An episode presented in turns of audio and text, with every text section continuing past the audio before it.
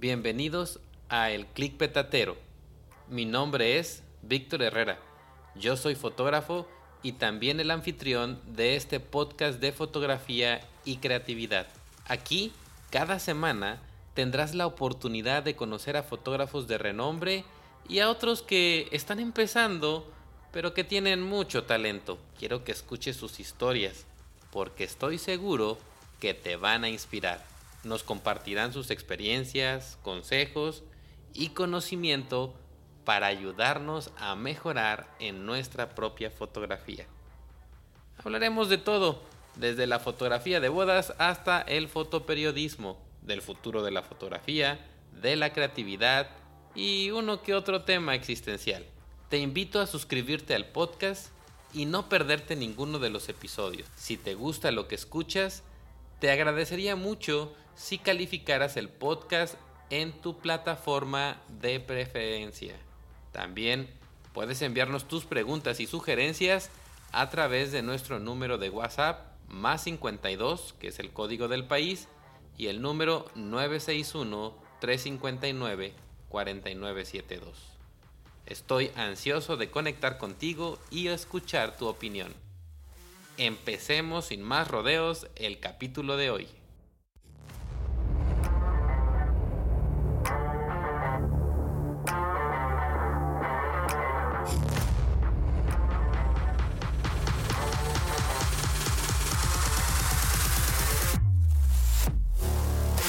El clic petatero con Víctor Herrera.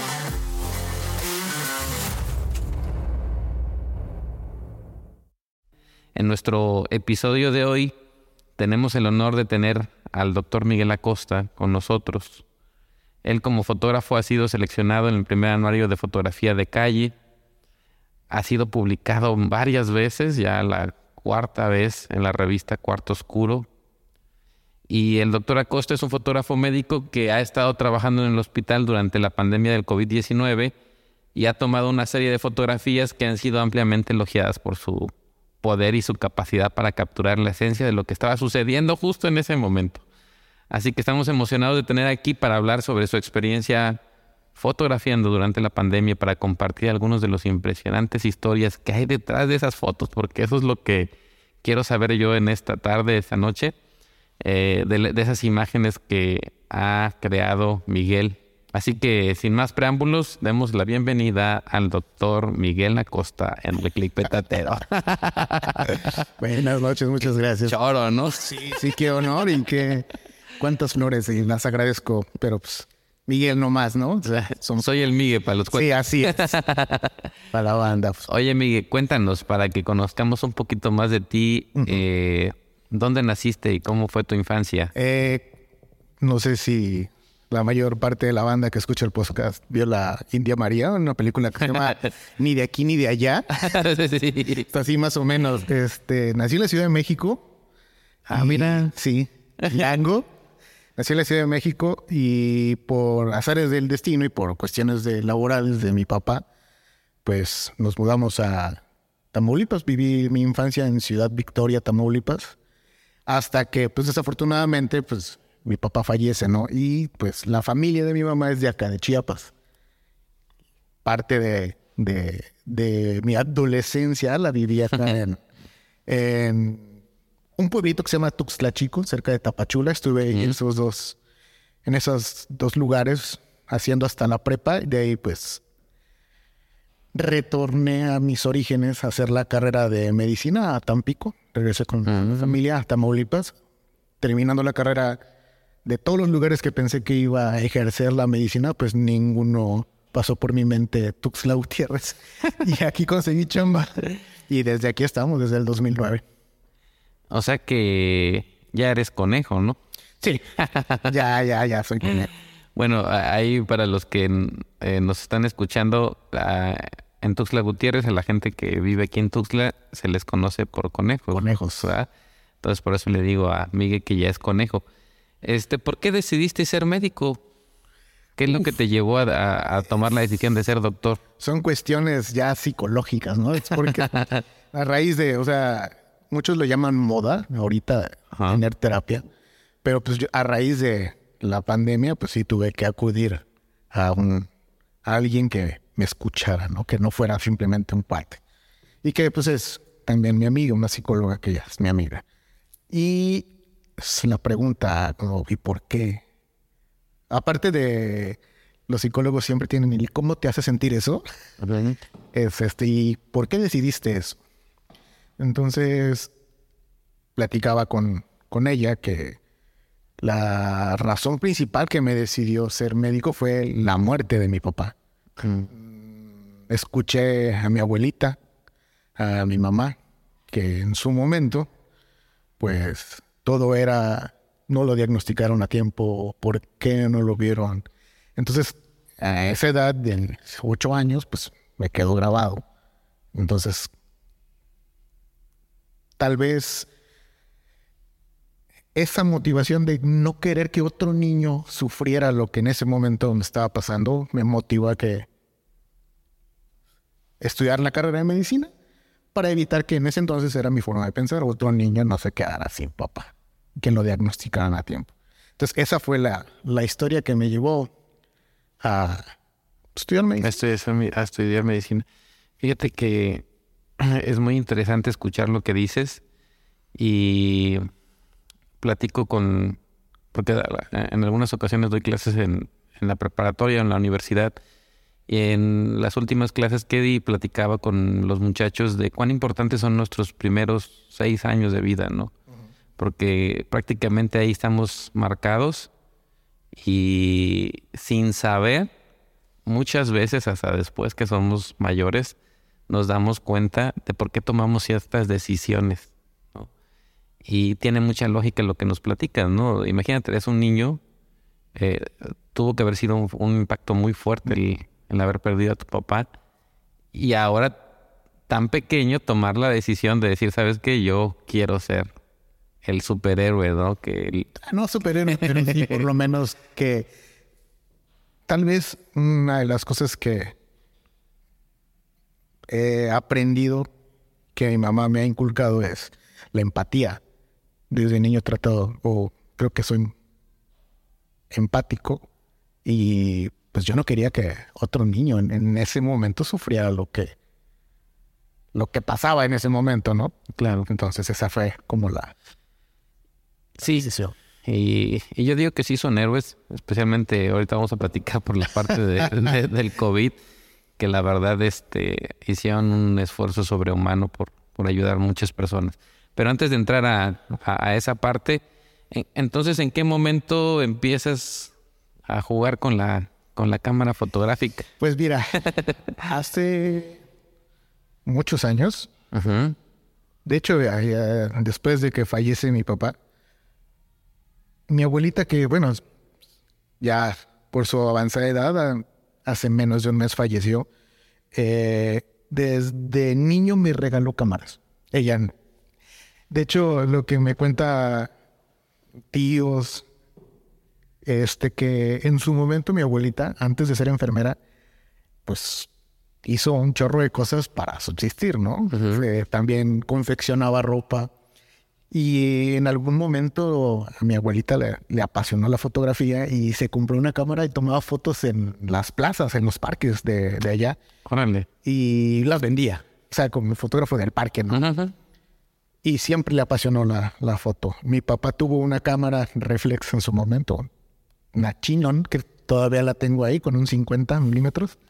Este, y veía que tomaban fotos y le gustaba fotos. Este, en algún momento mi papá tuvo los proyectores de diapositivas. sí, sí. Para los, negativos. Entonces, a él le, gustaba mucho tomar fotos y luego las ponía, ¿no? Sí. tenemos todavía el proyector, la casa de mi mamá todavía tiene el proyector, tiene las diapositivas y un montón de cajitas con fotos de, de la familia, ¿no? Pero yo creo que de ahí como que, no sé si se ha heredado, la verdad, así como profesionalmente, a excepción de mi abuelita, si se le puede considerar eso de tomar fotos en el parque, este fotógrafo, pero tomaba fotos con las cámaras que me daba mi abuelita, que eran Vivitar o no me acuerdo qué otras marcas así, no eran tan, tan pro. Pues, ¿Qué le podías dar a un niño Claro. Para que jugara con fotos, ¿no? Y ella, ella me las daba. O sea, yo, bueno, pues gracias. Y ella pues ya tenía la cámara, tomaba fotos como me daba. Hasta que conocí el Instagram. Y te estoy hablando de hace 10 años, 12 sea, años. Es- esto que me platicas de cuando te daba tu abuelita la cámara, ¿cuántos años tenías? 10 años. Ah, bueno. O sea, Estabas en la secundaria. de que más- falleció mi papá, antes de la... Estaba en la pre... Quinto o sexto año de primaria. Ok. Este, después ya, tenía la cámara, porque en ese entonces comprar rollos de 12, 24, 36, luego ponérselos y luego a mí me da coraje que luego no le quedaban bien y ya echaba a perder el carrete. Sí me daba cierta flojera, ¿no? Entonces pasó. Pues, y luego dejé de tomar fotos, o sea, pues ya. Luego me acuerdo que una prima compró una, creo que se llamaban Advantage, creo que eran de Kodak, que el, metías el, el rollo y solito lo jalaba. Ya no era. Y que ya te daban chance de tomar como que en esa, con ese mismo lente podías tomar más ángulo. Sí, eran un poquito más panorámicas, ¿no? Ah, Exacto. Sí. Entonces, como que volví a agarrar la foto, pero así nada más. O sea, la familia y así, pero ya. Y con una cámara de una prima, o sea, tampoco era mía.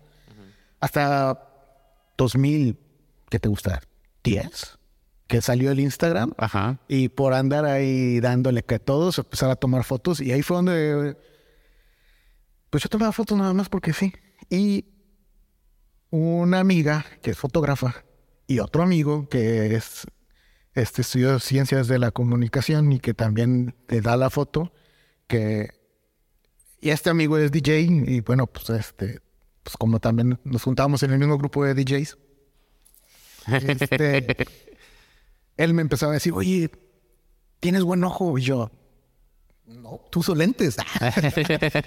Dice, no, o sea, tomas, tomas buenas fotos y pues son con el celular.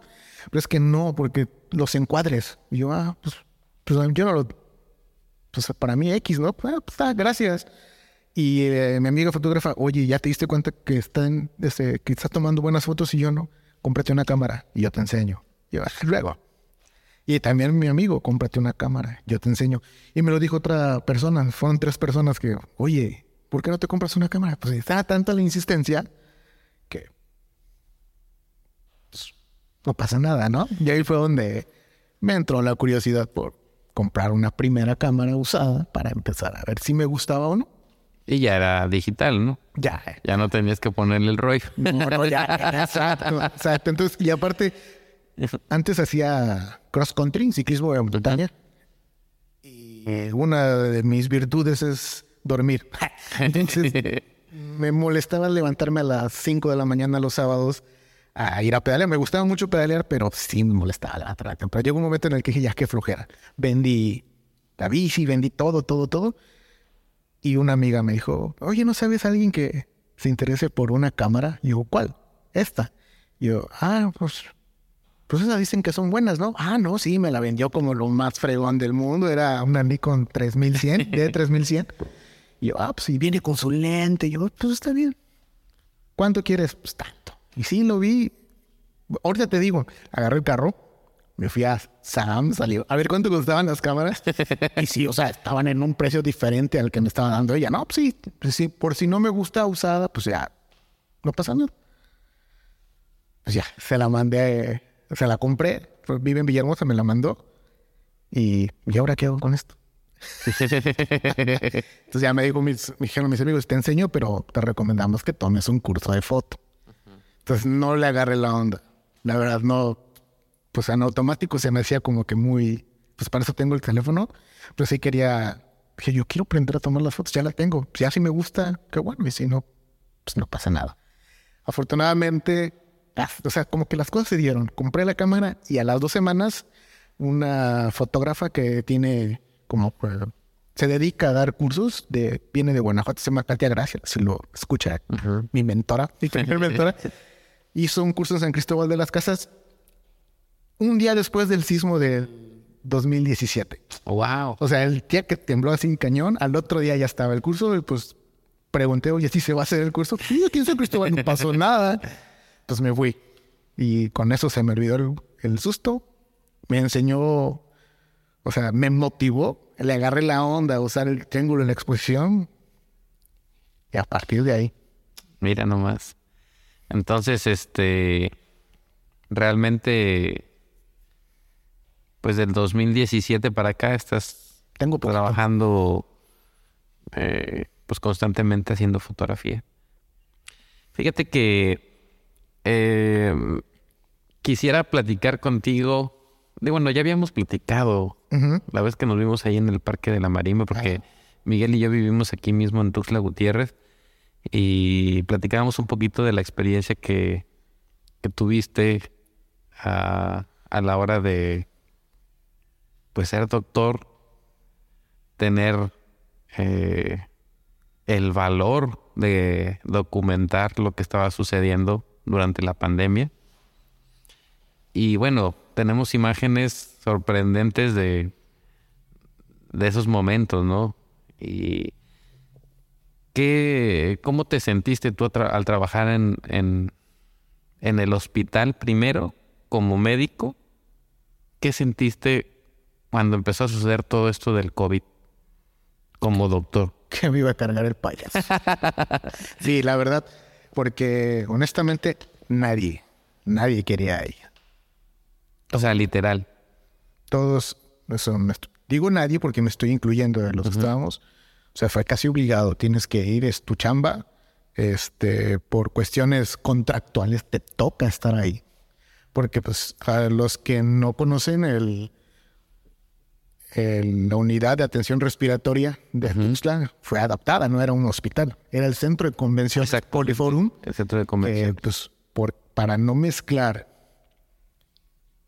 COVID con cualquier otra patología y que no se hiciera una diseminación Ajá. de, de la enfermedad hacia otros pacientes, tuvieron que reconvertirse, le llamó en ese momento, al, al transformar un lugar en un hospital, el Centro de Convenciones Poliforum, a, a una unidad de atención respiratoria para COVID-19. Entonces, todo el techo todavía está en funciones y te tienes que ir para allá. Y pues, pero ¿por qué yo? Pues porque tú eres doctor y porque te toca. Entonces sí fue una etapa de negación porque la información era nula. Está llegando el COVID. Estamos hablando de fechas Febrero. cuando te tocó ir a ti. Febrero, finales de febrero del 2000. O sea, desde el principio. Sí. O sea, nosotros, en, al principio cuando se empezó a reconvertir, este, a nosotros nos llamaron para hacerlo. A mí me tocó armar la farmacia, llevar carnes, o sea, a mí me dijeron, ve ayuda, sí, pues yo llevé como trabajador de la secretaría, ¿no? Pues yo lo voy a echar a andar, pero yo no voy a trabajar aquí, ¿no? Y cuando no, también te vas a quedar. Ni modo. Pues ahí lo ves. Te quedas sin chamba durante una pandemia o, o te pones a jalar. O sea, no fue como condicionante, pero sí ya te pones a pensar que digo que no y que me quedo sin chamba. Pues no, tengo que tengo que trabajar, tengo que comer. Entonces sí, que yo sentí miedo. En su primera instancia sí. Miedo, miedo por, por entrarle a algo que no conocemos como cualquier cosa, ¿no? Miedo a lo desconocido. ¿Cuántos doctores eran, Miguel? Uf. ¿Cuántos doctores? ¿Como 80? No, no, no, te estoy mintiendo. Eran tres turnos de médicos eh, y el fin de semana. Es que sí, al principio sí éramos un montón. Al principio no se escatimó en la, en la contratación porque Contrataron todavía. a- Sí, sí, sí, sí, se contrató mucho personal para ese momento. Una, porque muchos, o sea, no querían entrarle. Y era así que el valiente que, que, que quiera, pues ahí está la chamba. Se contrató un buen de personal para esa clínica. Entonces, sí, sí, al principio era tener un traje Tyvek más de ocho horas, sin tomar agua, sin comer, estar metidos con los pacientes. Entonces tenías que tener una rotación de personal. Entonces sí, al principio...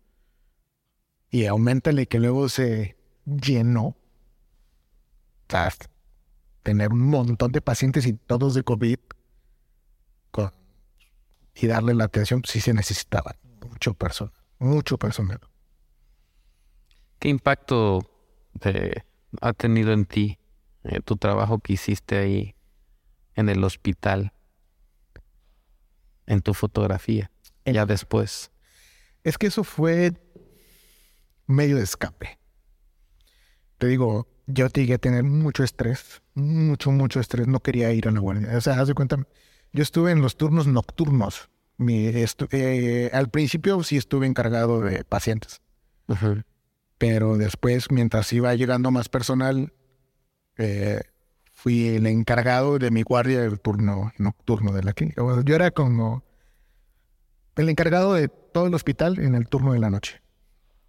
Entonces, también era demasiado estrés porque tenías que estar lidiando con los insumos que hacían falta, que hacían falta todo el tiempo y conseguirlos y estar al pendiente de que un paciente se ponía mal otro que te va a llegar de otro hospital y que tienes que trasladar a otro y que se te puso mal y que está fallando tal cosa. O sea, no solamente era lidiar con los pacientes, sino con la parte administrativa y, con, y súmale que es la noche.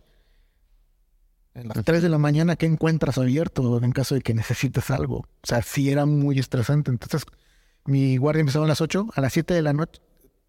Sí, a las 7 de la noche y ya no quería. O sea, ya me entraba estrés, ansiedad, ataques de ansiedad y no quiero ir, no quiero ir, no quiero ir, no quiero ir.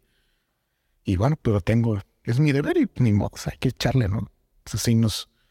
Pues ya, iba a la clínica y cuando empecé a ver a mis compañeros como literal también se lo está cargando el payaso, fue cuando dije, tengo que enseñarle a la gente que había muchos que salían y les valía gorro, estaban en la calle queriendo buscar bares, le decían que, te que se pusieran el cubrebocas y no se lo ponían. Entonces, sí llegó a molestarme que, oye, nosotros aquí nos estamos rompiendo el queso y tú allá, este, te está valiendo. Y sí, eh, llegamos a tener gente que le valió y que porque le valió, sus papás llegaron enfermos a la clínica. Y, sí, es que me fue una fiesta. Pues ahí está tu fiesta, ¿no? Eso, eh, al final de cuentas, repercutía en mis compañeros. Entonces, tuve la oportunidad de hacer tres series, por así decirlo, de fotos documentales de ahí. Y a mí me llamó la atención porque te decía, a veces al principio eran 12 horas tener el traje puesto. Después le fuimos bajando, ya cuando íbamos aprendiendo, rotando, cómo se podían meter. Entonces, mis compañeros y amigos, yo los llamo hermanos de trinchera que tuve en la clínica. Este, cuando salían médicos y enfermeras de, del búnker, que sí le llamábamos, era tomar eh, electrolitos, comer, baño y pues tenían unas horas de descanso, ¿no? Dos, tres horas y otra vez para adentro. Cuando llegaban a la oficina que ocupábamos, decía, doctor, este, ¿puedo cargar aquí mi celular? Sí, cárgalo. Lo cargaban y cuando lo vi estaba abajo de la, de la mesa donde cargó el celular, dormido. Veía y nada más salían y se dormían. Era un agotamiento brutal. Entonces dije, tengo que documentar esto. O sea, tengo que enseñarle a la gente que ellos se están rompiendo el alma y los demás pues no lo están considerando. Entonces fue donde salió la primera serie que de, de fotografía que hice a todos mis compañeros que están tirados en el piso, durmiendo en donde encontraban o donde los agarraba el sueño. ¿A dónde los agarraba? De, de cansancio.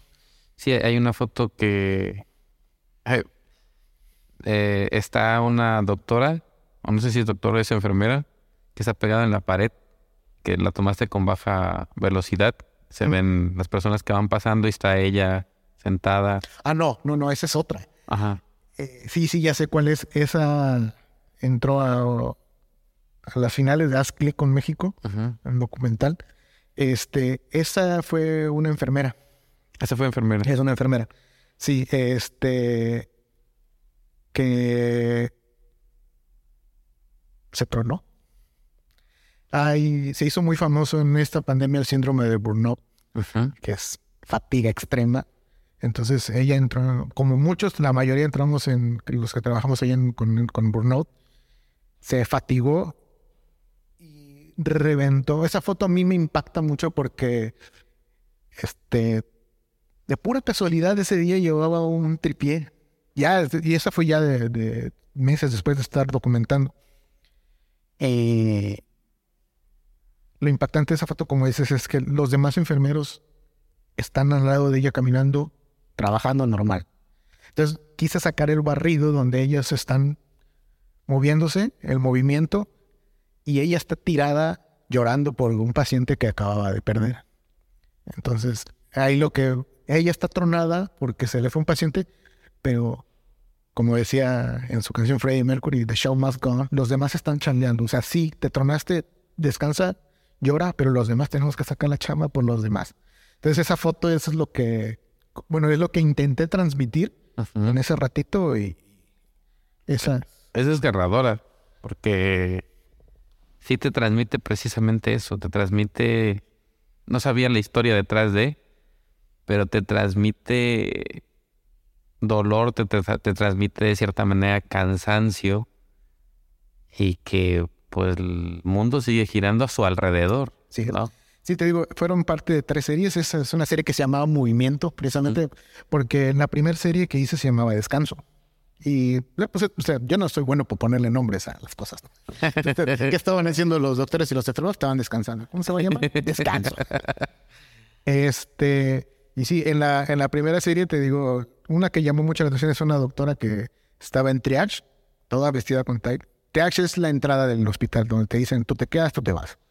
Entonces ella estaba encargada de esa área, en la, eran las cuatro y media de la mañana cuando estaba este, deambulando por los pasillos y vi a la doctora y llevé la cámara y la vi dormida. O sea, no es, te miento. Atendió un paciente, el paciente no meritaba ingreso, se retiró y se quedó sentada.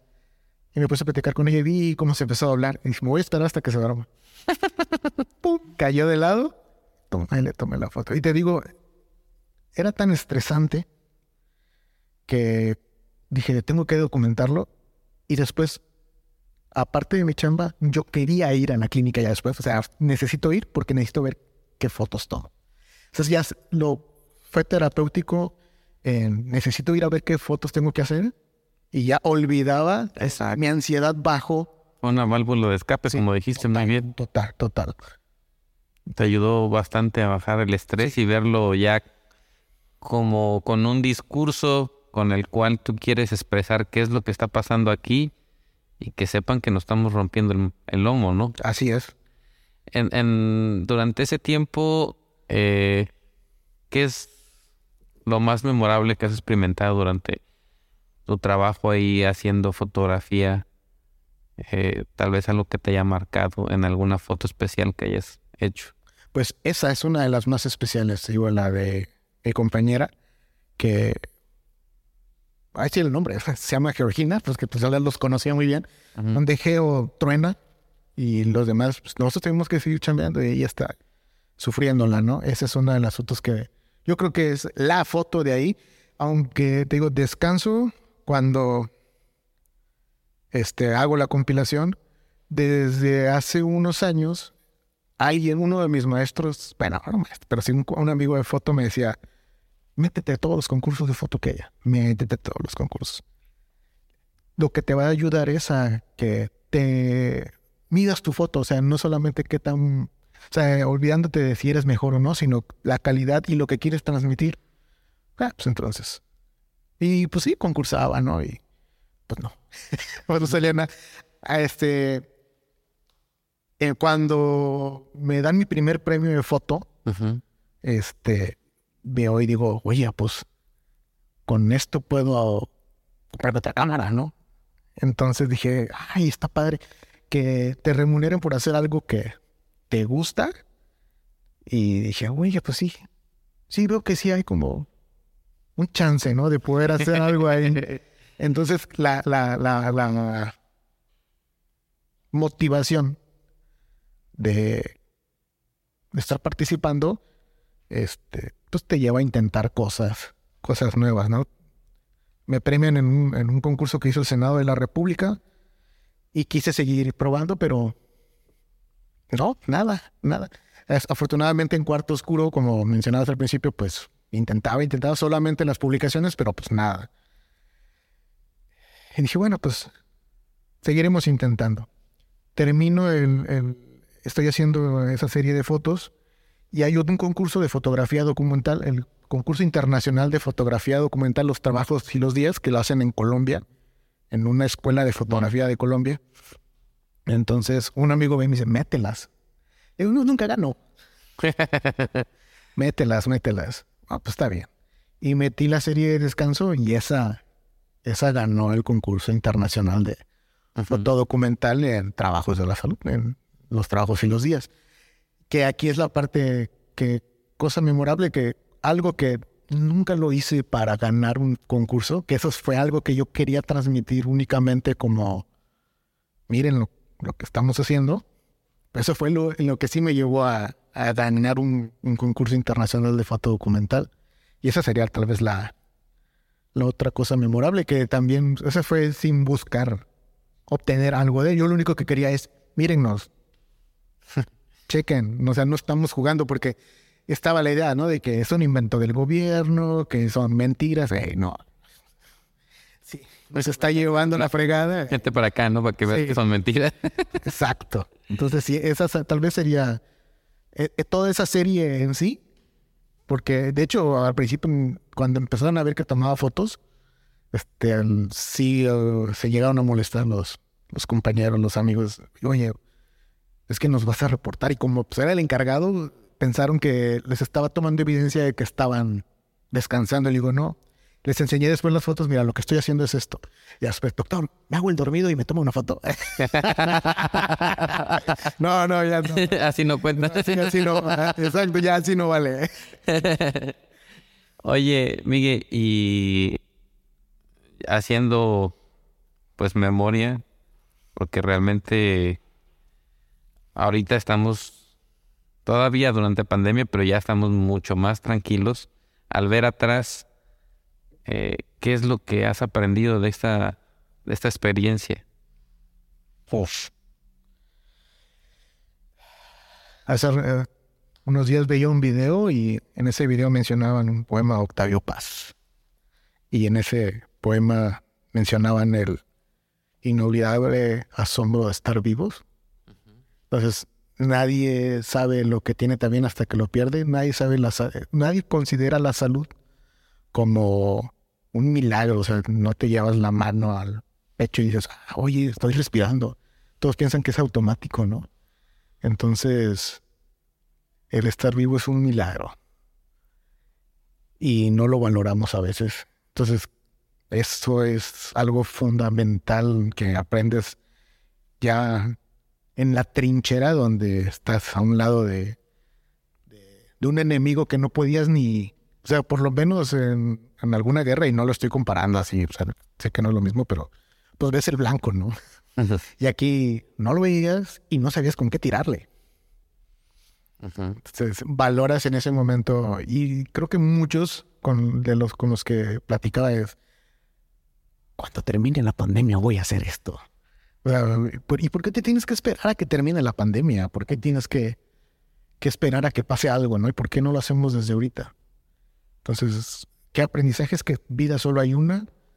Este, el asombro de que pues estamos aquí, aprovechala. Te ha ayudado a valorar más la vida. O sea, creo que en algún momento lo, lo, lo, siempre lo tienes, pero se te olvida. ¿Eso ha cambiado hoy tu manera de hacer foto? Sí, sí, creo que sí. O sea, hasta cierto punto creo que me he vuelto un poco más arriesgado a buscar, este, pues en la parte documental, soy una persona, y te lo decía hace rato, que vi, bueno, escuché el, el podcast de Pili, que le mando un saludo, y dije, qué profundo, yo no tengo tanta plática, no tengo nada interesante como ella. Eh, eh, pero ese, esa parte de reinventarse después de eso sí te me ha hecho modificar ciertos aspectos como entablar una conversación para llegar a hacer un, un- trabajo, ¿no? Desde un- una foto para un documental a una serie completa. Entonces, ahorita eso me ha abierto las puertas a unos proyectos que tenía y dije que espero que en algún momento tenga chance y probablemente en este año se, se empiece y, y, y sí, o sea, el, el atreverse, no quedarse con las ganas. Porque muchos pensaban eso. Después ahorita eh, creo que no he valorado el tiempo que tengo y tengo que aprovechar eso. Pues sí, pero a veces se queda en, lo voy a hacer. Entonces creo que después de esto el reinventarse y no, es que tengo que hacerlo. Aprovechar, como dijiste tú, el tiempo que estamos vivos y no dejarlo para después. Porque ese después tal vez... Nunca llega. No llega, ¿no? Qué interesante, sí. Y fíjate que yo personalmente, en tus últimas fotografías que has posteado en Instagram, eh, siento más sensibilidad. ¿Sí crees? Sí. Y, y, obviamente siempre cuando tenemos alguna experiencia tan, tan dura, porque una cosa es platicarlo como lo estás platicando ahorita, pero otra cosa muy diferente es vivirla. Y que imagino que también en algún momento a ti te rompió también el alma, el, el, estar ahí, el ver a lo mejor a algún amigo, algún familiar, este, pues todos los eh, seres queridos y amigos que de una u otra manera hemos perdido durante esta pandemia. Y eso cambia tu vida, cambia, tu manera. Mucho, o sea, es que, mira, no sé si sea correcto decirlo, pero no sabes qué se siente tener un hospital sobresaturado de pacientes, que llegue una paciente que, o un paciente que necesite el lugar y que tú seas el encargado de decirle, no tengo espacio. Te quiero ayudar, pero ¿dónde te pongo? No puedo. Tener que decirle eso a alguien es lo más horrible que te puede tocar y hacerlo varias, muchas veces cuando teníamos el hospital lleno, te deja sin corazón durante, o sea, te lo, te lo hace pedacitos. Claro. Y por un lado estás negando, porque puede haber sido, pero no era porque no quisiéramos, porque no, ¿dónde lo pones? No tienes espacio. Luego, aparte de que no tienes espacio, no tiene ya, ya no tenías médicos para atender porque ya estaban sobresaturados, cansados. ¿Dónde los metes? Y me tocó, o sea, yo conozco a mis amigos, sé que hicieron, o sea, la, la, empatía, el, el, el, el, Dicen que los doctores no deben relacionarse con sus pacientes. Y era imposible, es imposible hacerlo en esas, conocer las historias de sus familiares. Y todavía después de eso, tener que dar la noticia de que se hizo todo lo que se pudo y que no sobrevivió el familiar. A veces cuando estábamos en el hospital antes, la dabas una vez cada mes. Da un chorro de veces diario, en algún momento. No, no te imaginas, no te imaginas lo que se siente. Que te lleguen y que te amenacen con un arma. Que porque por tu culpa se murió. No tienes idea de lo que se ve. Entonces, gracias a la foto, muchas, muchos de mis amigos tuvieron que hacer cosas diferentes para sortearla. Y a mí me ha ido la foto. Bendita abuelita. Gracias a Dios, de veras. No sé qué. Eh, la foto y la música, que fueron las cosas que me ayudaron en su momento. Fíjate nada más el regalo que te dio tu abuela, que la semilla ya estaba ahí, ¿no? de una u otra manera y los empujoncitos perdón, que te dieron, pues eso te ayudó a, a poder utilizar como una válvula de escape eh, esta oportunidad, esta situación difícil en la que estabas. Y mira, eh, vamos a cambiar drásticamente, no drásticamente, pero relacionado con lo que estás hablando, porque una de las cosas que platico siempre con todos los invitados que tengo es relacionado con la creatividad. Eh, para ti, ¿qué es la creatividad?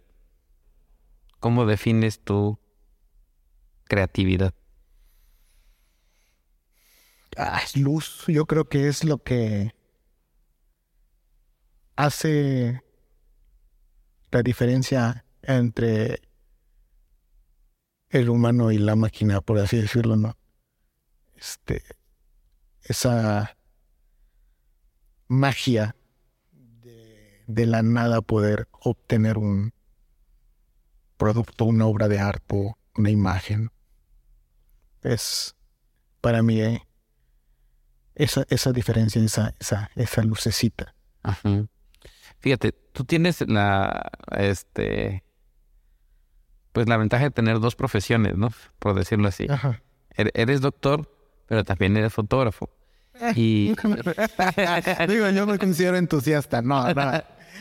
Pero este, pero eh, yo me imagino que durante la pandemia, pues también pues, los doctores tuvieron que ser creativos ah, claro. y con las posibilidades que tenían resolver los problemas. Y ahí voy a, a una premisa que hemos platicado en varios este, podcasts y eh, pláticas que he tenido con otros fotógrafos, es que cuando estamos bajo una situación eh, fácil realmente, como que empezamos a aflojarnos. Y eso no ayuda tanto a nuestra creatividad. Entre más limitantes tenemos o carencias, eso hace que... Te las ingenias para salir adelante. Exactamente. Y, y, eh, a qué viene todo esto? Precisamente porque meditando ahorita en lo que tú estás platicando, o sea, esos momentos desgarradores, el ver la muerte tan cerca, no una, sino muchas veces al día, eh, de cierta manera, todas esas limitantes te llevaron a resolver tu problema de una manera creativa, a través de la fotografía. Porque al final del día, eh, creo yo que es esta parte de que, pues queremos sobrevivir, ¿no? Y, y, eh, necesitas saber cómo lo vas a, a lograr. De cierta manera, tu cerebro empieza a trabajar y empieza a, res- a tratar de re- darte resoluciones, darte salidas para que puedas salir avante del problema que te estás enfrentando. Y en tu caso, pues la fotografía ayudó a esta parte creativa a experimentar, porque todavía te dio el lujo de experimentar, ¿no? De, por ejemplo, en tu serie de movimiento. Ah, sí. Sí, sí. Es que y esa fue la otra, mira, eso, qué bueno que lo mencionas, porque te decía, cuando tengo la oportunidad de, ganar el concurso de fotografía documental con el de descanso, dije, no, tengo que meter la ciencia, tengo que hacer algo diferente. Entonces tengo que hacer, eh, siempre había querido hacer fotos este, documentales, pero con no, o sea, cambiándole ya basta a veces de, de los, de los clichés, que solamente blanco y negro y que ciertas composiciones. Dije, pues le voy a modificar, ¿no? Entonces voy a hacer puras exposiciones bajitas, lentas, que se vea el movimiento con una persona que logra, logra, o sea, logre salir bien enfocadita, todo lo demás que se vea alrededor el movimiento y tratar de hacer ese tipo de, en vez de, de lo que usan en retrato del buque, separar al, al sujeto, pero con el movimiento del, del movimiento. entonces dije, y le metí ciencia y todo eso y vámonos a cuarto oscuro y nada. Y es donde digo que, o sea, sí le metí ciencia, quería transmitir algo, pero no era como del corazón. O sea, no le, o sea, he de confesar que le metí mucha ciencia y técnica, pero poca alma. Creo que ahí fue. En el otro no quería ganar nada y quería transmitir Lo que estaba lo que estaba haciendo y fue la que la que ganó. Entonces, sí me llevó a ser más creativo, a, o sea, al final a resolver tal vez parte de mi ansiedad, de mi de mis problemas ahí en la clínica con la foto. Ya me digo, me vi- viajé con esa con esa otra serie de movimiento. Al final sí, o sea, tienes razón, o sea, un- una crisis como dicen, de toda crisis hay oportunidades. Entonces, o me dejaba caer o explotaba. Sí, definitivamente. Y creo que eso es lo que tenemos que aprender nosotros porque a veces vemos eh, los problemas como barreras y no deseamos tener problemas, ¿no? Cuando muchas veces los problemas nos dan oportunidades.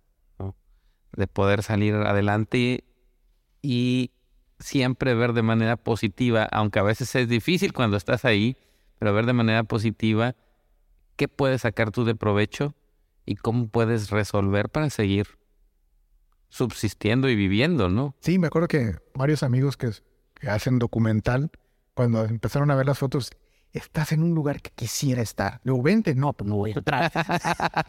Pero dice, estás en, el, en un lugar que nadie está. Claro. Deberías de tomar más fotos. Le digo, es que yo no vengo como fotógrafo. En 20 minutos que tengo libre, la foto que salga salió. Lo demás es mi chamba. O sea, tenía que estar resolviendo todo lo del hospital. Y sí, eso sí, en, andaba caminando y pues como la cámara es chiquita, pues andaba todo el día la cámara en la mano. Pues, toda la noche. Claro. Entonces, si había chance, paz, tomaba la foto. Si salió, qué chido. Y si no, pues ni modo, ya. Solo tuve ese chance de tomar una foto y ya. Fíjate que bueno, qué bueno que, que eh, tocaste ese tema. Este, ¿qué tan importante es tu herramienta como en, el caso, en este caso tú utilizas Fuji? Sí. Eh, ¿Qué ventaja le ves tú a, a, la marca, especialmente en el trabajo que tú hiciste? Uh, un montón. Este, después de haber usado Reflex, Mirrorless es, pues, es la onda, ¿no? Porque pues, te está diciendo cómo va a quedar en el visor la fotografía. Entonces te ahorras un montón de pasos. Eh, en su momento me decidí por la XT2, que es todavía mi vieja guardiana. Y te decías, si Dios quiere al ratito me llega una, una T3. eh, pero el tener los dials, los diales a la mano, a mí me facilita todo. O sea, ya entendiendo tu triangulito de exposición, tú ya nada más sabes, esta foto la quiero hacer a 15, o sea, quiero que salga mi barridito, yo nada más configuro, ya sé qué, qué apertura debo de tener, y lo único que juego es ISO. Y con eso, entonces, me facilita a mí mucho las cosas esa cámara, y aparte el cuerpo es muy liviano cuando podía las traer todo el tiempo en la mano, si no, pues cuando echamos foto de calle, en la canguro cabe con el 2728 como si nada y para mí es fundamental, fundamental. ¿En dónde la llevabas, Miguel? En una cangurera. ¿En una cangurera? ya andaba en la cangurera o al principio, digo, cuando no veían, ya que supieron que andaba haciendo eso, los mismos compañeros, Carlitos está dormido. Ahorita voy para allá. ¿Dónde está? En las escaleras. ya me iba, ¿no? Entonces, este, y, y ya, ya las traía en la mano. Ya después era mucho más fácil traerla en la mano todo el tiempo. Pero al principio, en la cangurera, digo, nadie sabía que la traía ahí, que es lo que me ayuda mucho para hacer street. En la cangurera, nadie sabe que la traes, nada más levantas. Y ya te acostumbras, ya cuando ves qué parámetros usar, ya sabes más o menos cómo tiras, ya te, le mueves o a la apertura o a tu ISO. Es muy fácil. Entonces sí, es fundamental el equipo. Sí, sí, sí. A mí lo que me fascina de, de Fuji es lo pequeño, ¿no? Sí, es... Eh, que sea tan portátil, que literalmente lo puedas traer escondidita ahí. Eh... Ah, pues esa, esa, vez que salimos a hacer fotografía de calle, ¿no? La, la 100B, este, que, fue la... te queda en la mano, ¿no? Y fue en, la prueba de fuego, me acuerdo que te dije, Ajá. a ver tu cámara y sí cabe en mi bolsita. Sí, sí, sí, me acuerdo. y sí, yo... Entre la cangurera, está en el rango de... no, sí, especialmente también por, por la portabilidad. Imagino que como, como médico, pues no puedes traer ahí una maletona y mil cosas porque pues estás este o atento a a tu chamba como doctor o a tu, atento al, al, a la chamba también de fotógrafo, porque siempre, yo me acuerdo al principio cuando usaba Canon, este, literalmente, pues me llevaba dos, tres mochilas grandototas, ya sabes, ¿no? Pues los lentes grandes, los cuerpos demasiado pesados y siempre, pues vas a, en nuestro caso vamos a trabajar, hacemos bodas y estás con el pendiente porque pues, tus maletonas allá llaman mucho la atención. Claro. Ahora pues es mucho más sencillo, la tecnología ha avanzado No nada más Fuji tiene cámaras pequeñas, hay otras marcas que también lo tienen, pero pues fueron de los primeros. A mí la XT1 fue la que me enamoró, ahí fue donde comencé con Fuji. Y precisamente lo que me llamó la atención fue lo pequeño del cuerpo. Lo pequeño, y eh, en, el- en el caso de la T2, que es la que tengo, fue que cada vez que me ven en la calle, ah, esa deseo de rollo. Y llama menos la atención Claro. que las demás.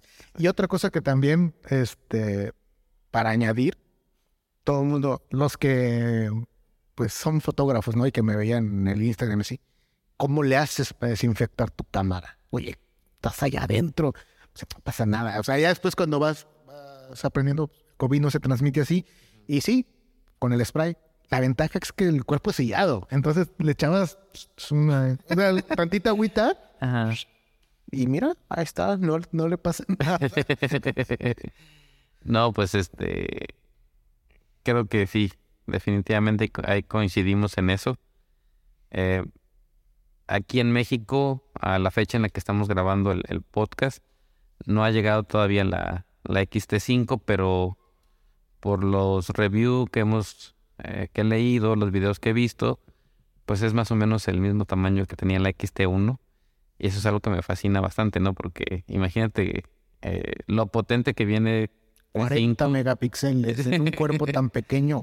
Sí, Brutal. Eso es- está súper, súper bien.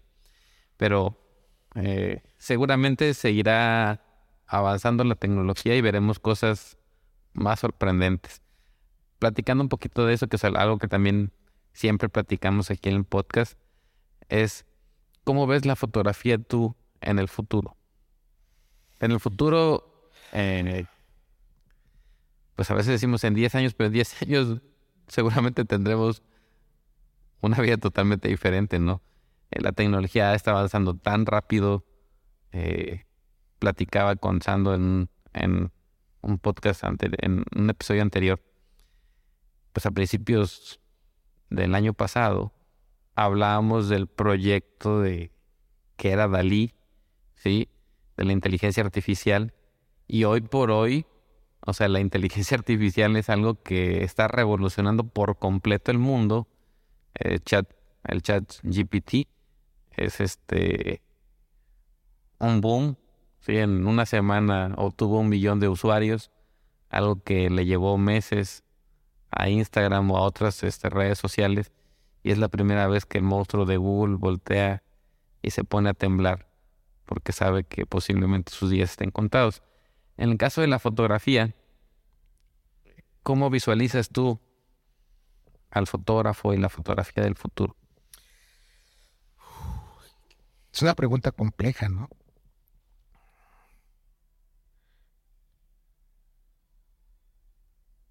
Digo compleja porque si retomamos el concepto que comentaste hace rato de la creatividad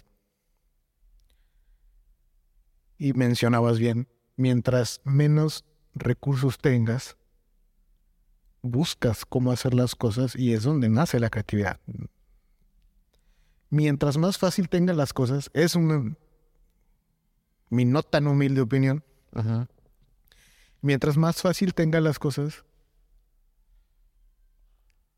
creo que disminuye la creatividad. Creo que va a haber muchos más fotógrafos, que eso está chido, pero no va a existir eh, ese arte en la foto que, que, o sea, que tampoco es así como que todo el que tenga una cámara es artista, ¿no? O sea, sí, pero no, no, no es este, no sé, llámalo en su momento Cartier-Bresson, que, que revolucionarios, ¿no? Y principalmente porque todo, todo ya está tomado. Prácticamente todas las imágenes están hechas, ¿no? Este, hacer algo realmente innovador a estas alturas sí está muy complejo porque la mayor parte de cosas ya está hecho.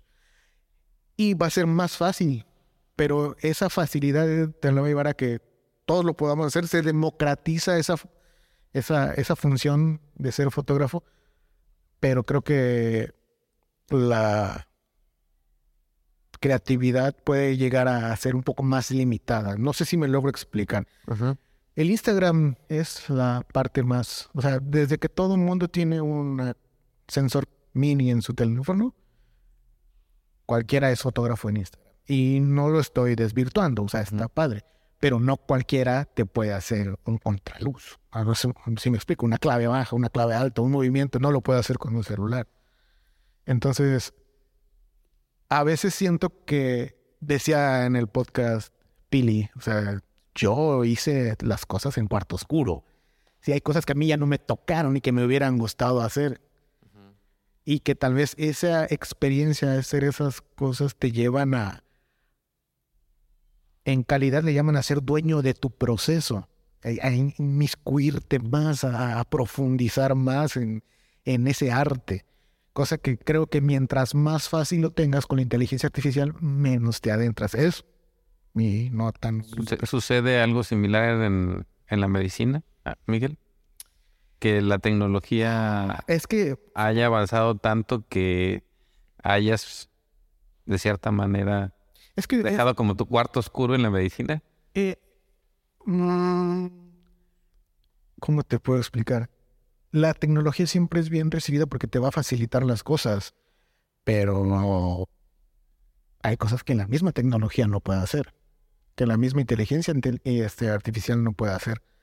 Entonces, tanto en la medicina como en la fotografía, como en cualquier otra profesión, este, con, este, lo pongo muy a la, o el ejemplo que más pongo es que una de las cosas que también me fascina y soy más que ser fotógrafo y médico, mi pasión más grande es el DJ.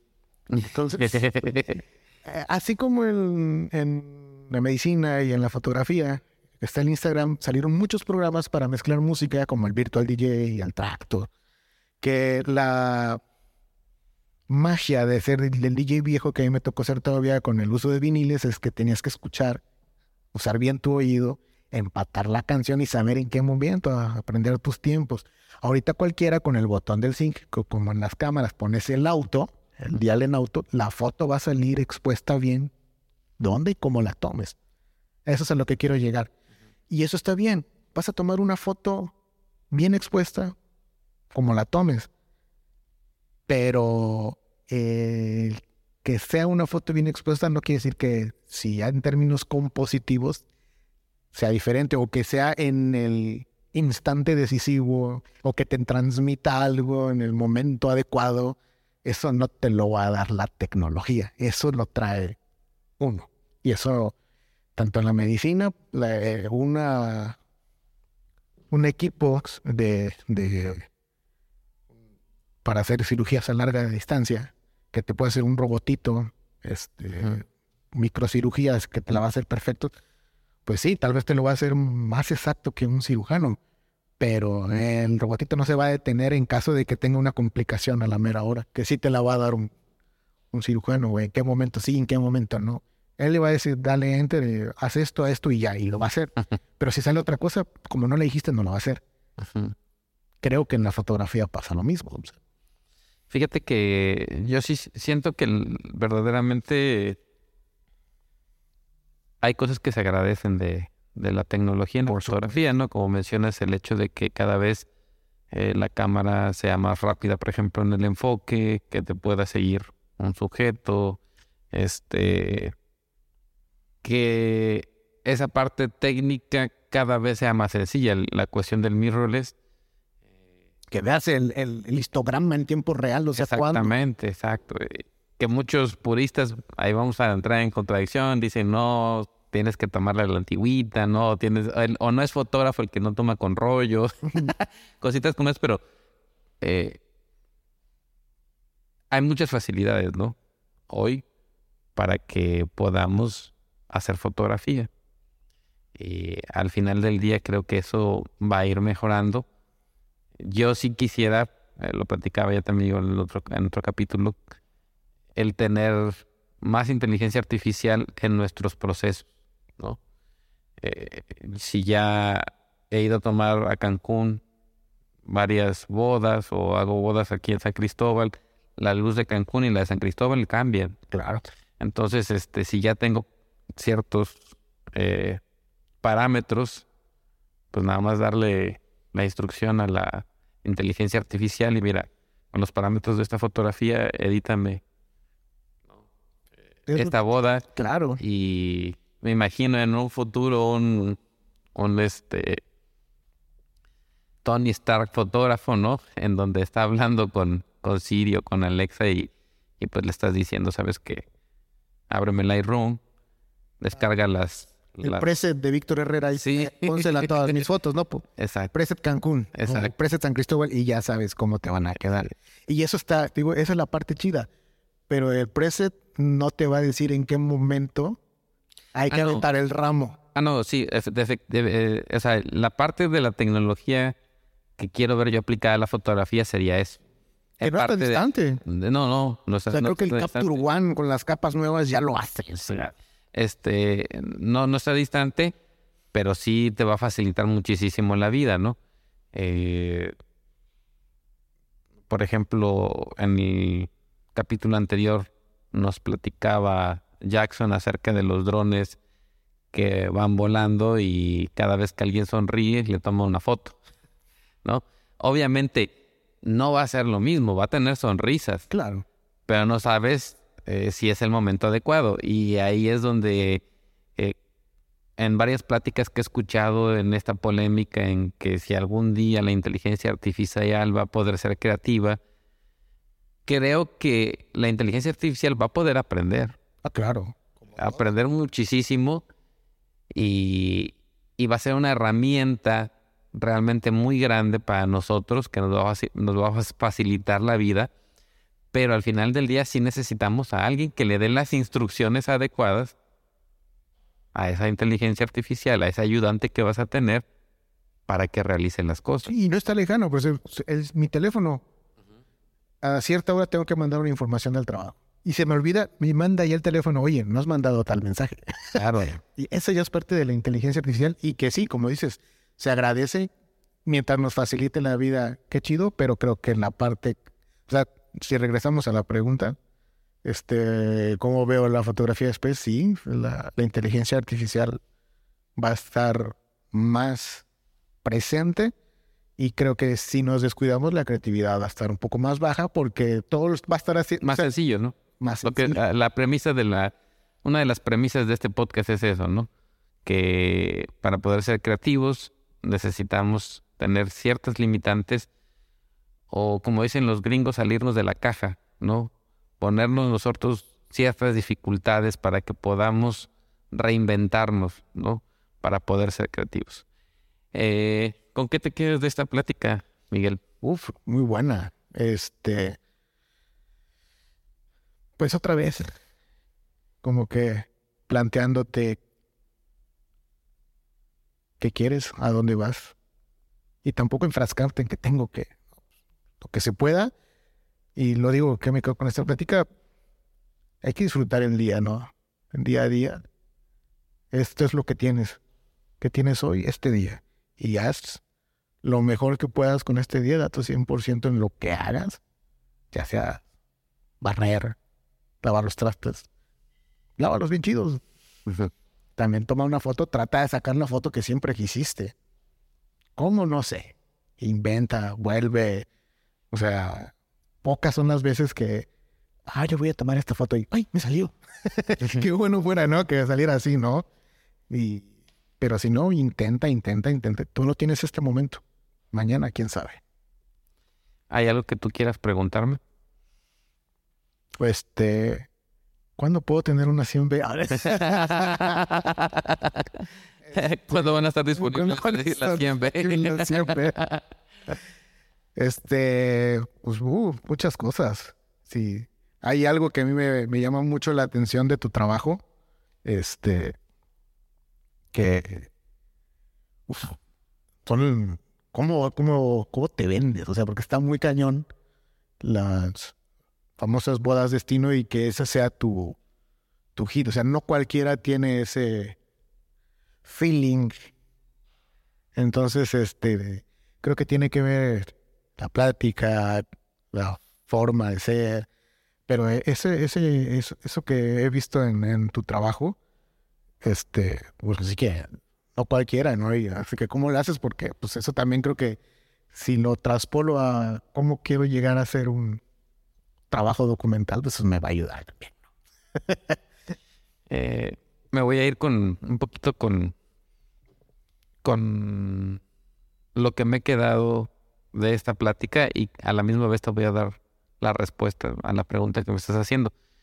Eh, me, encanta la parte que vi en tus ojos ahorita.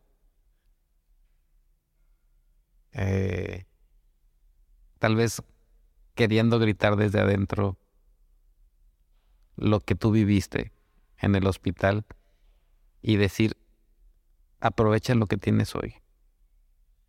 No postergues, ¿no? Ama la vida, lo que tengas que hacer, hazlo y disfrútalo, ¿no? Eh, es un proceso, creo que es un proceso. a los inicios, cuando me acuerdo, empezaba a hacer fotografía de bodas, era más descubrir esta parte técnica. Yo creo que todos los fotógrafos pasamos por eso. Descubrir, eh, pues, cómo utilizar el ISO de la manera adecuada, la velocidad, el diafragma, cómo agregar luz, ¿no? El flash, de qué maneras te puede servir, cuándo puede ser una herramienta, cuándo no. Este, la belleza de la luz natural. Toda esta parte técnica que, que todos tenemos que pasar por ese proceso y que durante ese proceso no tienes tú una voz propia tal vez. A lo mejor afortunados como Pilar, ¿no? Que este, encontraron tal vez una voz propia desde muy pequeños. Pero a mí me llevó un poquito más de tiempo.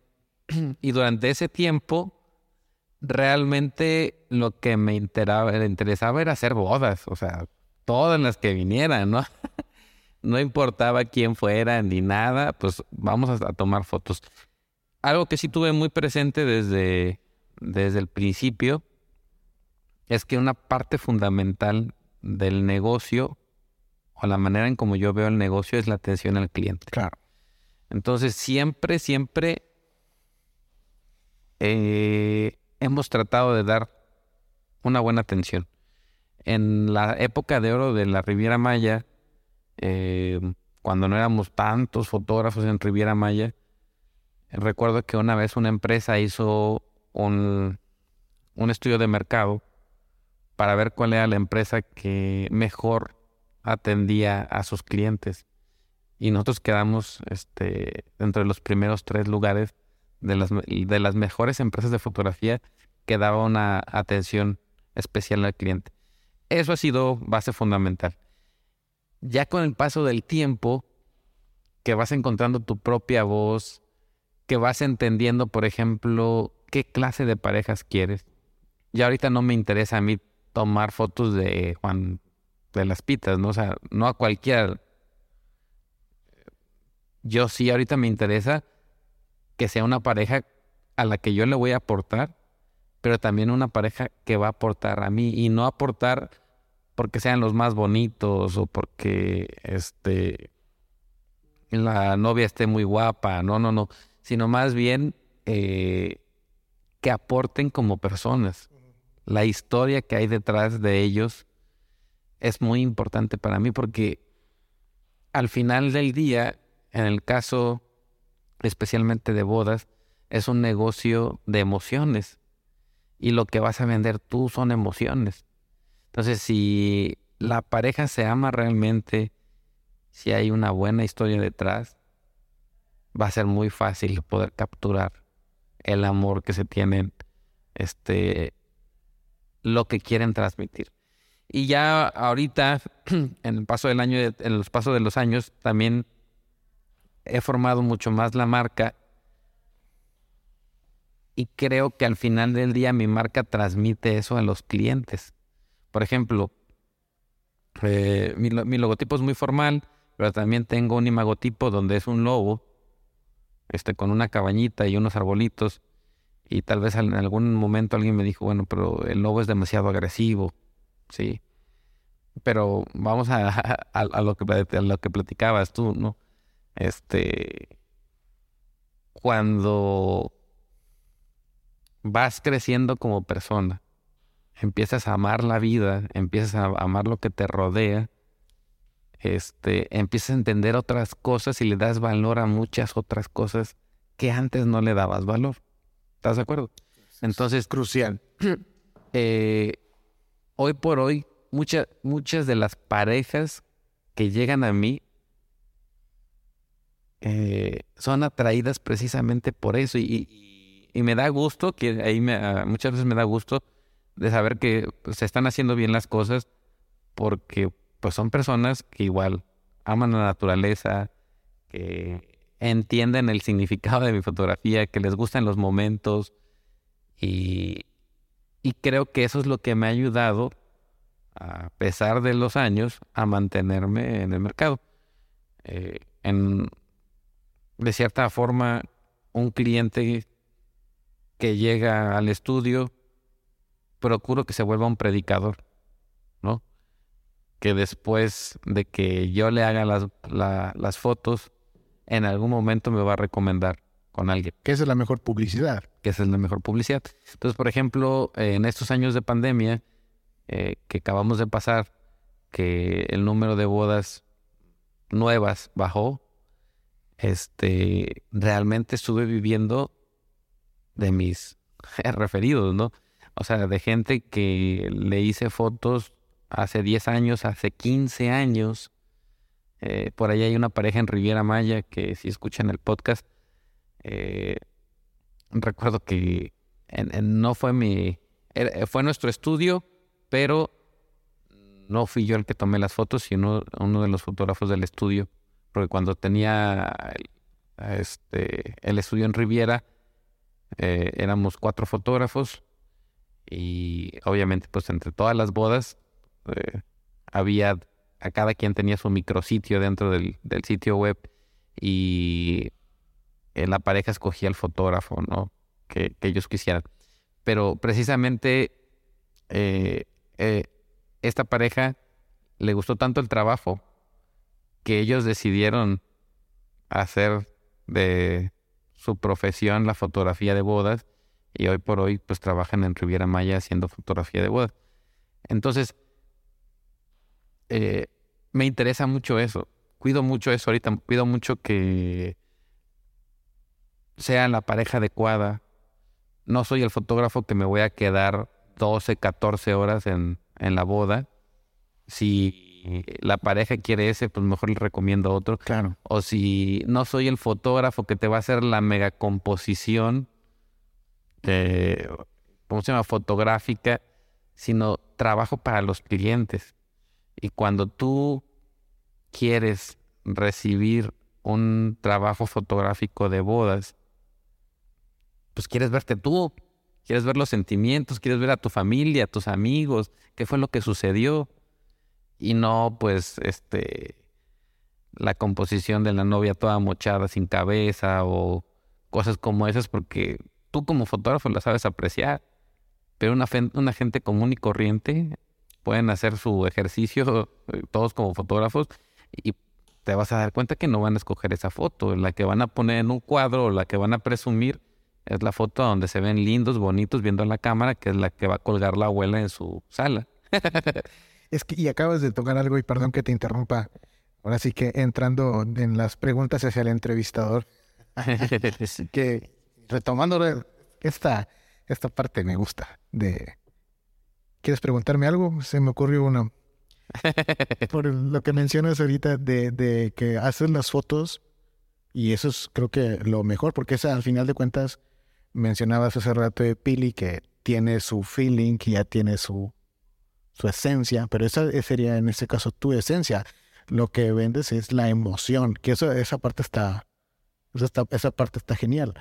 Que al final de cuentas, si te das cuenta, los fotógrafos de hace, ¿qué te gustan? 30 años, que te imprimían todas las fotos y que te daban, no sé, un photobook o si te daban las fotos sueltas y ver que salieran nítidas y que estuvieran en un buen papel, que ahorita está el boom, ¿no? De vuelve a imprimir, pero pues la mayor parte son para redes sociales.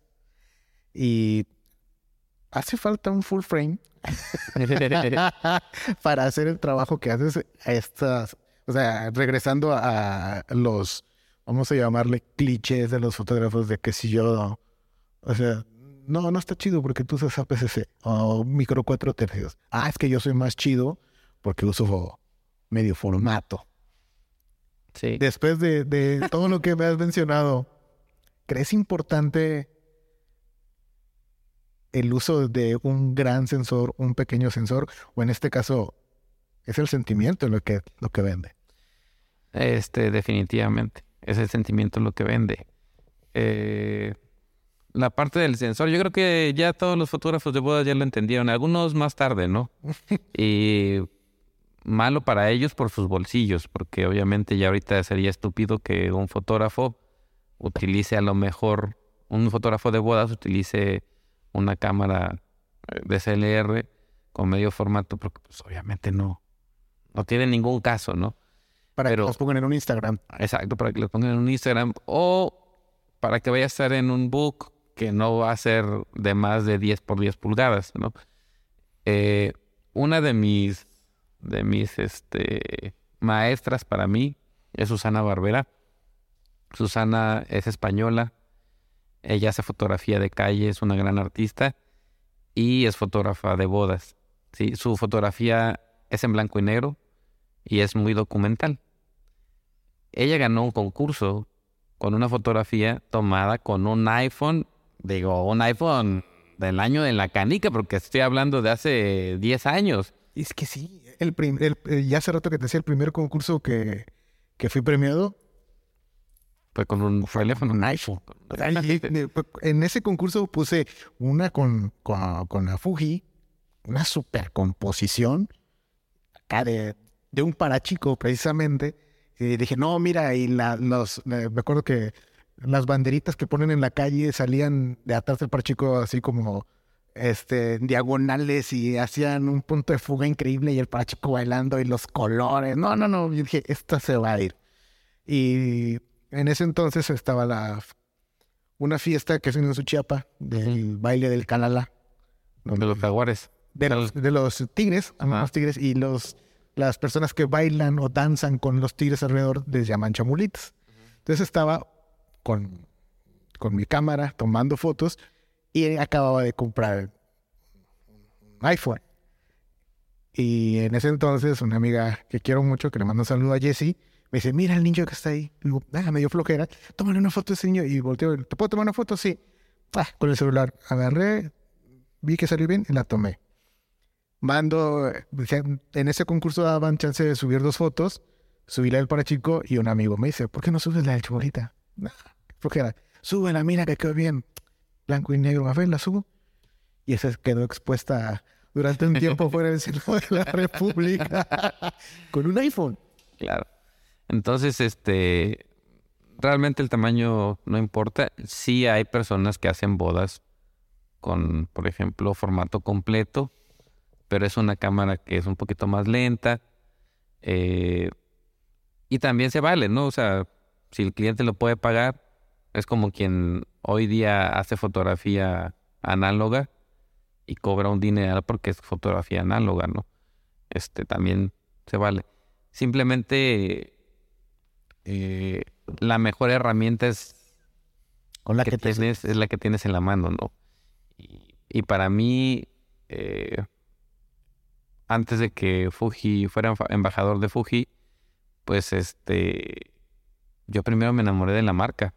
O sea, literalmente hice mi cambio en, me, supieron enredarme correctamente, porque recuerdo muy bien que fui a, un boda F en Querétaro con Carlos Alonso, que fui a cubrir el evento de, como, fotógrafo, como fotógrafo del evento del, boda F.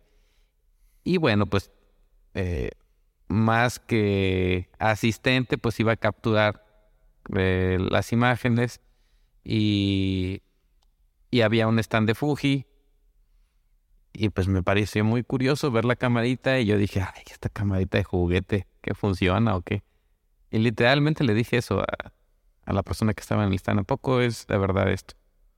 ¿O son de plástico o qué? No, ya me empezó a platicar, ¿no? Este, y me la prestó. O sea, con todo el colmillo del mundo, me la prestó y dice, ten, tómala. Mientras estés aquí en el evento, ¿qué lente quieres? Y "Ah". a ver, bueno, pues me, me chuté todo el evento. O sea, llevaba mi, mi Mar 5.3 y me chuté todo el evento con la XT1. Este, y veía la diferencia. Incluso hice tomas en las que la misma toma la hacía con la, con la Canon y la misma toma la hacía con la XT1. Y dije, para lo que necesito, Con esto, esto es más que suficiente. Y aparte, en aquel tiempo, con lo que compraba yo una Mark, pues me compraba dos o tres este XT1. O una uno con dos, tres lentes Prime. Exactamente. Entonces, eh, en esa misma ocasión, me compré mi primer cámara y mi primer lente. Y desde ahí me enamoré. Y siento que, que Fuji cambió mi, mi manera de hacer fotografía también. Incluso, este, algunos compañeros fotógrafos me dijeron desde que entraste a Fuji, siento que cambió tu fotografía. Y para mí fue como que regresar, porque yo sí comencé tomando fotos con rollo y tener los diales en el lente para mover el diafragma, los diales para velo- la velocidad, el ISO, era como que regresar a, a tu infancia, ¿no? Sí, es- eso fue, o sea, cuando vi la Fuji, vi lo que me gustó eso. Tienen los diales, y la onda hipster, ¿no? Está retro. Vamos a ver qué sale. Y no me arrepiento. Pues este, Miguel, te agradezco bastante. Yo me quedo mucho con, con esta parte de, de mm, es lo que me llevo de la plática de haz lo que tengas que hacer, hazlo hoy. Y yo creo que para todos los que nos están escuchando es algo, es un mensaje muy importante. No dejemos para mañana lo que podemos hacer hoy, especialmente en proyectos eh, En todo. eh, que tenemos en nuestra vida, ¿no? Cuando le voy a dedicar más tiempo a mi hijo, a mi esposa, al trabajo, voy a sacar este proyecto, quiero aprender este, eh, esta otra, este otro hobby, ¿no? Porque a veces lo- los vamos postergando, postergando, y creo que ese es un mensaje muy fuerte que siento que ha sido también a raíz de lo que has vivido que te ha hecho apreciar más lo que tienes hoy y aventarte hoy a hacer lo que lo que debes de hacer. Sí, el otro día también escuché una frase que decía, salta, ya aparecerá el piso. En algún momento. Entonces, anímate. Claro. Y si, porque te quedas con las ganas, nadie tiene la vida comprada. Nadie sabe qué te va a pasar mañana. Si puedes y tienes el chance de hacer lo que tenías que hacer hoy, hazlo. Y si no, busca la forma de hacerlo. claro. Pues eh, muchas gracias por haber estado con nosotros. A ti por la invitación. Y agradecemos también a todos los que nos están escuchando. Recuerden que si hay algo que les ha dejado este podcast, les recomendamos que lo califiquen, que pongan algún comentario en la plataforma que lo estén escuchando y agradecemos el tiempo que nos han dedicado. Esto fue el Click Petatero. Este podcast es patrocinado por Fujifilm de México y fujiclick.com. Con Fujiclick, captura el mundo como nunca antes.